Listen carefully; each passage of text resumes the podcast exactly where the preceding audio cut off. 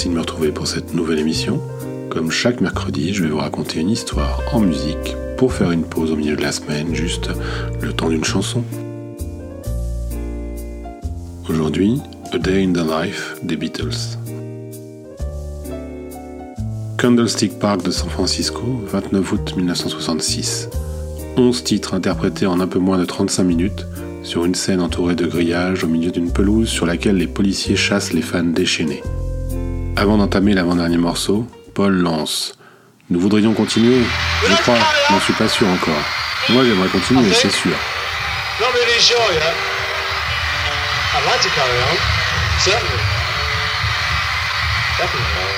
C'est la fin de la carrière scénique des Beatles. C'est soulagé que les Fab Four décident à partir de là de se consacrer uniquement au travail en studio. Dans le Daily Mail du 1er janvier 1967, John Lennon va trouver l'inspiration. Il y relève deux nouvelles qui, si elles n'ont rien à voir l'une avec l'autre, vont suffisamment le marquer pour qu'il en fasse le point de départ d'une chanson. Le premier article relate le fatal accident de voiture dont a été victime le 18 décembre 1966 Tara Brown, héritier des brasseries Guinness et proche des Beatles et des Rolling Stones. Le deuxième parle de 4000 nids de poules à combler dans les rues de Blackburn dans le Lancashire. Enfin, il fait allusion à un film dans lequel l'armée anglaise viendrait de gagner la guerre, ce qui est une référence à son rôle dans How I Won the World de Richard Lester, qui est sorti le 18 octobre 1967. La chanson n'est cependant pas complète et Paul McCartney va y ajouter un pot au piano qu'il avait composé dans l'idée d'en faire une chanson à part entière.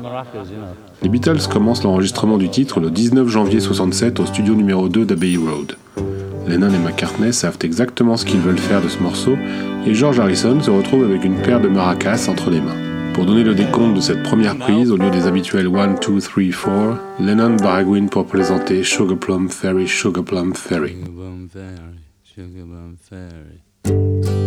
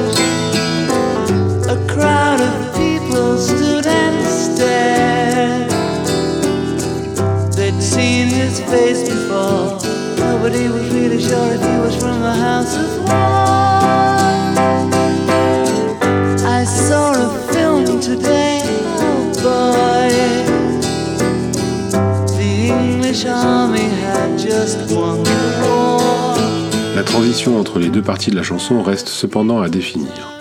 Pour les premières prises, on entend un accord de piano répété et la voix de l'assistant Mal Evans comptant les mesures avec beaucoup d'écho. Un réveil sonne pour marquer la fin des 24 mesures. Il devait être supprimé par la suite, mais ça collait tellement bien avec les paroles qu'il fut décidé de le conserver.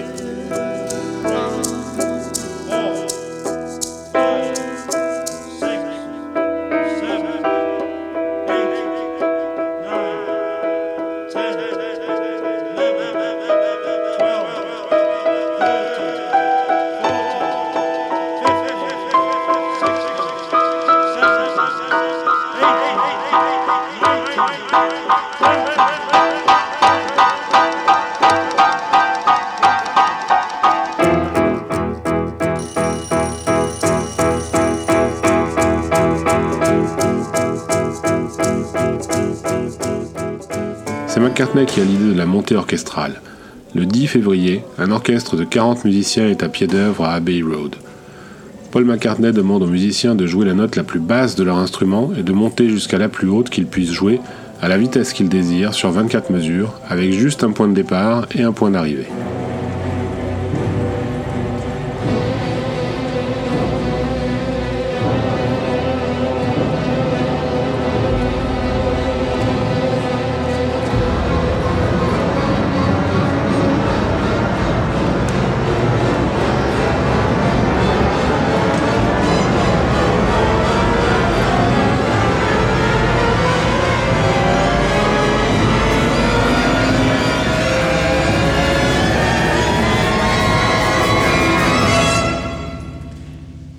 Pour terminer le morceau, les Beatles enregistrent leur voix chantant un hum en mi.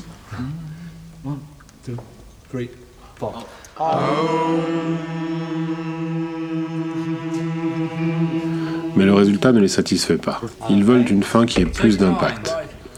Le 22 février, ils monopolisent donc tous les pianos disponibles à Abbey Road.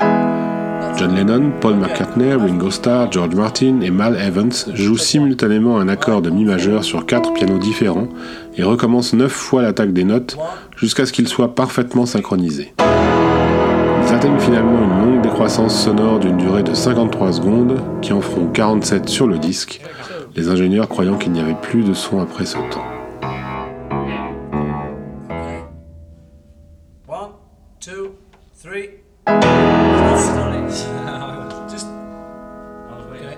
Three. No, well, I won't say four. Just Yeah, imagine I mean, I four. was, I was doing the other. One, two, three. Four. One, two, three. Nous allons nous quitter avec le loner. Vous pouvez me retrouver sur chronicas.com, qui est le site qui héberge toutes mes productions.